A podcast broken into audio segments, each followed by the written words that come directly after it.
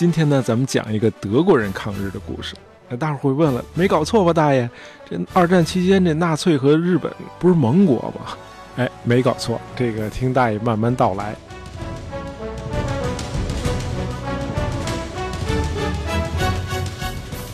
一说到参加过中国抗战的那些著名的外籍人士，大伙儿一般都会想到什么白求恩呀、陈纳德啊这些人。军衔高一点的呢，有史迪威呀、魏德迈呀，但是很少有人知道有一位德国将军也参加过抗战。哎，正是在这位德国将军的建议下，这个中国军队采用诱敌深入、内外夹攻的战术，创造了抗战爆发后的第一次大捷，就是著名的台儿庄会战。这位将军在华任期只有短短的四年，但是他却和中国人民结下了深厚的友谊。回国之后，他仍然不遗余力地为中国的抗战做义务宣传。遗憾的是，咱们的历史书很少提及这位德国将军，他就是国民政府最后一任德国的军事顾问团团长 Alexander von Falkenhausen，法肯豪森上将。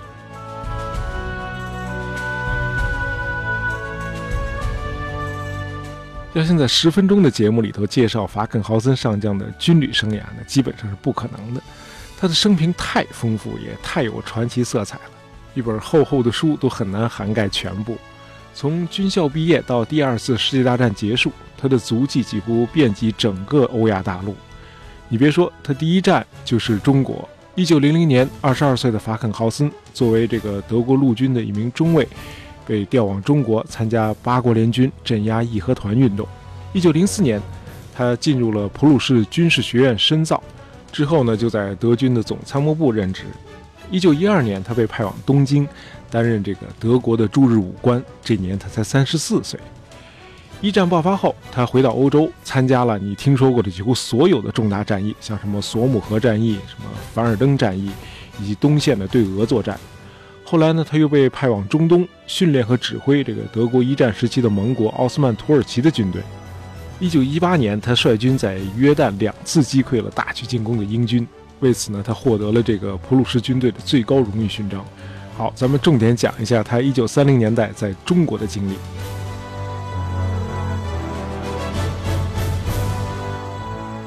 那大家知道，现在这个中德关系呢，被称作是历史上最好的时期。这个默克尔总理呢，几乎每年都会带一个大型的经济代表团来访华啊。这个中德贸易呢，就不用说了哈，什么东西都可以卖给中国，但是有一条，就是不能卖武器，因为欧盟对华有这个禁售武器的限令。但是在一九二八到一九三八年的中国，可是德国的最大的武器市场。那个时期，德国出售给中国的产品绝大多数是武器，以至于在抗战初期，百分之八十的中国武器是德式的。今天，无论是纪录片还是抗日神剧啊，你都能看到这个中国军人装备的这个 M 三五型德式钢盔，还有这个 M 幺九二四型这个步枪，这些德军的标配。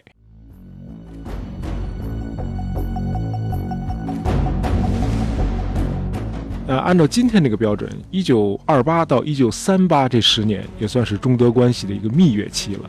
这个大家知道，这个一战结束后，这个一系列的制裁呀、赔款呀、限制，使得德国突然沦为一个二流国家。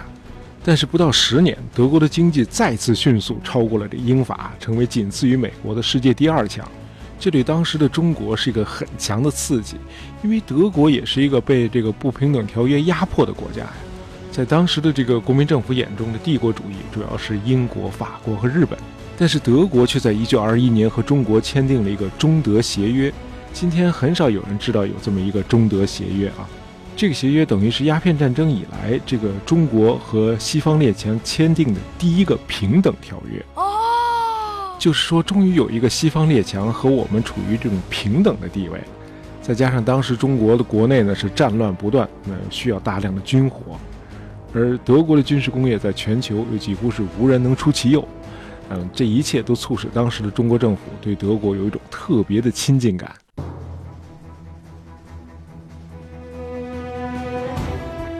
而德国这方面呢，尤其是到了纳粹德国时期，它的亚洲政策一直有两个声音，一个呢是与这个意识形态更接近的日本结盟。另一派认为，这个中国是德国重要的这个稀有矿物的产地，比如这个军火工业必不可少的钨和锑，中国这矿藏丰富，而德国非常缺乏。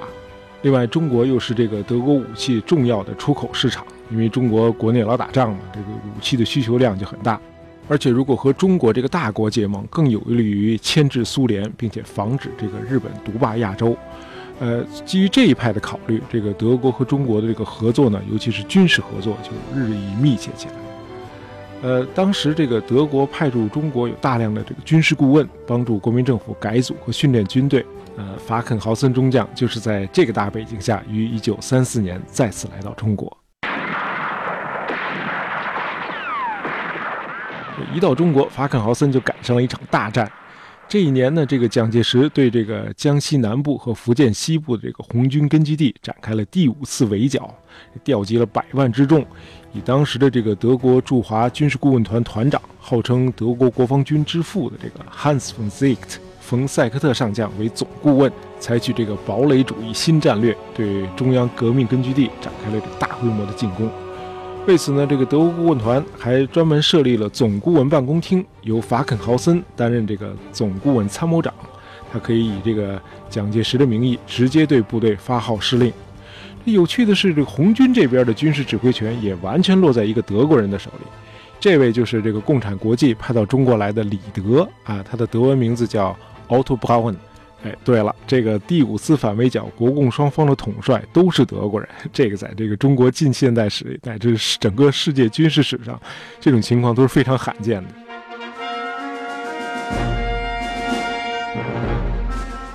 这个航务出身的这李德呢，不可能是这个冯塞克特和法肯豪森的对手，因为这二位都是身经百战的老将军了啊。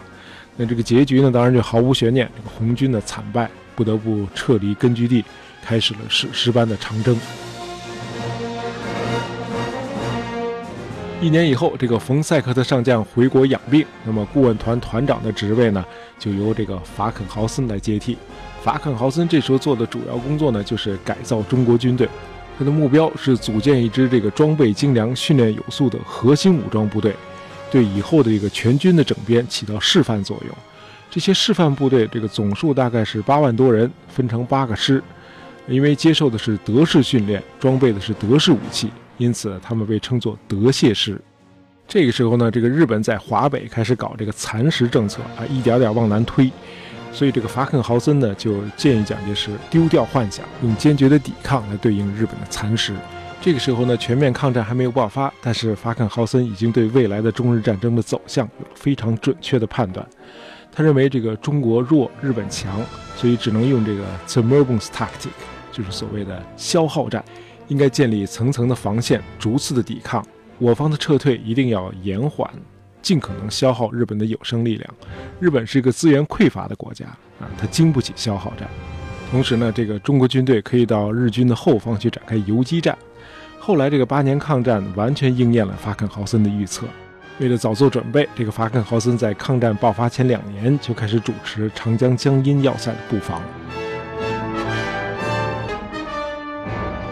这个法肯豪森在任期间呢，这个中德经济军事合作达到了高潮。呃，他在这个中德军工间的这个合作呢，起了积极的这个牵线搭桥的作用，尽量使这个买卖双方呢互惠互利，各取所需。他还极力介绍对中国最有利的，而且最适合中国国情的军工产品。力争做到这个价格公道，而且这位德国将军还非常有远见地提出，中国一定要发展自给自足的军火工业，这些都令当时的中方人员非常感动。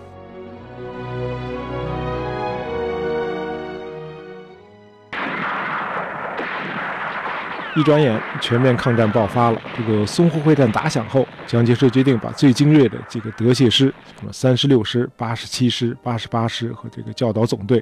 全都调到一线去参加总攻。这个法肯豪森连忙出来阻止，他认为这个对日作战是消耗战，这个肯定会持续很多年，不应该在战争的初期就把战斗力最强的部队全都拼光了。可是蒋介石呢，更看重政治效应。他想通过这种方式告诉各路军阀啊，我已经把自己的老本都拿出来了，你们也都别慎着了。应该说，在这个淞沪会战期间，这个法肯豪森顾问团一手打造的这个德械师，是中国军队里打得最出色的部队。尽管缺乏这个重炮，他们还是打出了自己的威风和水准，以至于这个日军称这个淞沪会战的一些作战为德国战争。甚至在这个中国军队撤出上海的时候，担任掩护的也是德械师。就是这个八十八师的五二四团，哎，就是大家熟知的那个坚守四行仓库的八百壮士。很遗憾，不久后的南京保卫战成了德械师的绝唱，基本上全都打光了。这个抗战爆发后，这个日本不断的向纳粹德国施加压力，要求柏林政府召回在华的德国顾问团，停止向中国出售武器。呃，德国商家呢，当然没理这套，还是我行我素的把已经订购的武器陆续的就运到中国来。但是希特勒已经下令，德国军火商不得再接来自中国的新的订单了。中国取得了这个台儿庄大捷之后，这恼羞成怒的日本再次呼吁德国召回顾问团。咱不是盟国吗？哈，你怎么能帮着他打我呢？于是，一九三八年五月二十一日，德国驻华大使陶德曼正式通知中国政府，德国政府希望中国立即解除顾问团的合同，同时严令顾问团回国。如果胆敢违抗元首的命令，将被视为公然叛国。为此，你将失去德国公民权，在德的全部财产充公，家人也要受到牵连。这个以法肯豪森为首的这个德国顾问团的成员呢，都不愿意在中国最需要他们的时候离开中国。法肯豪森本人曾一度打算放弃德国国籍，留在中国，但是在纳粹德国的压力下，这个一九三八年七月八日，还是不得不在广州登船和中方人员洒泪而别。但是他们许诺绝不会向日本方面泄露任何有关中国的军事机密。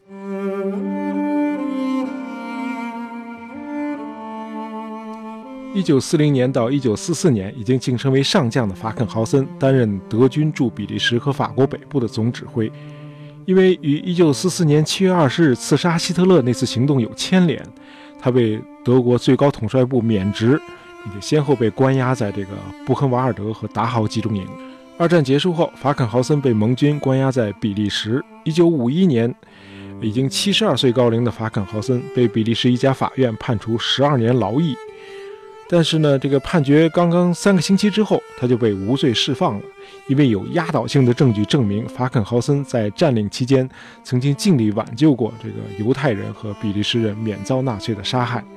证人们的证词是：法肯豪森非但不是纳粹，他从来就是纳粹的敌人。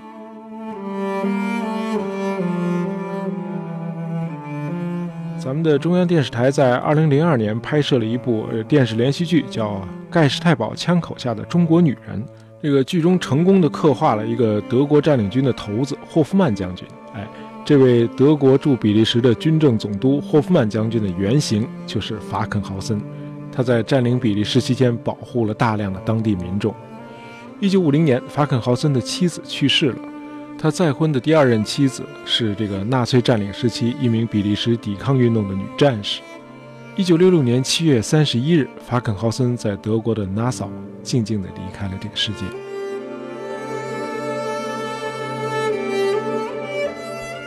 好，咱们今天讲了一个鲜为人知的德国人抗日的故事。喜欢大爷杂货铺的朋友，别忘了订阅我们的专辑，这样你就不会错过我们的新节目了。感谢大家收听，咱们下期再见。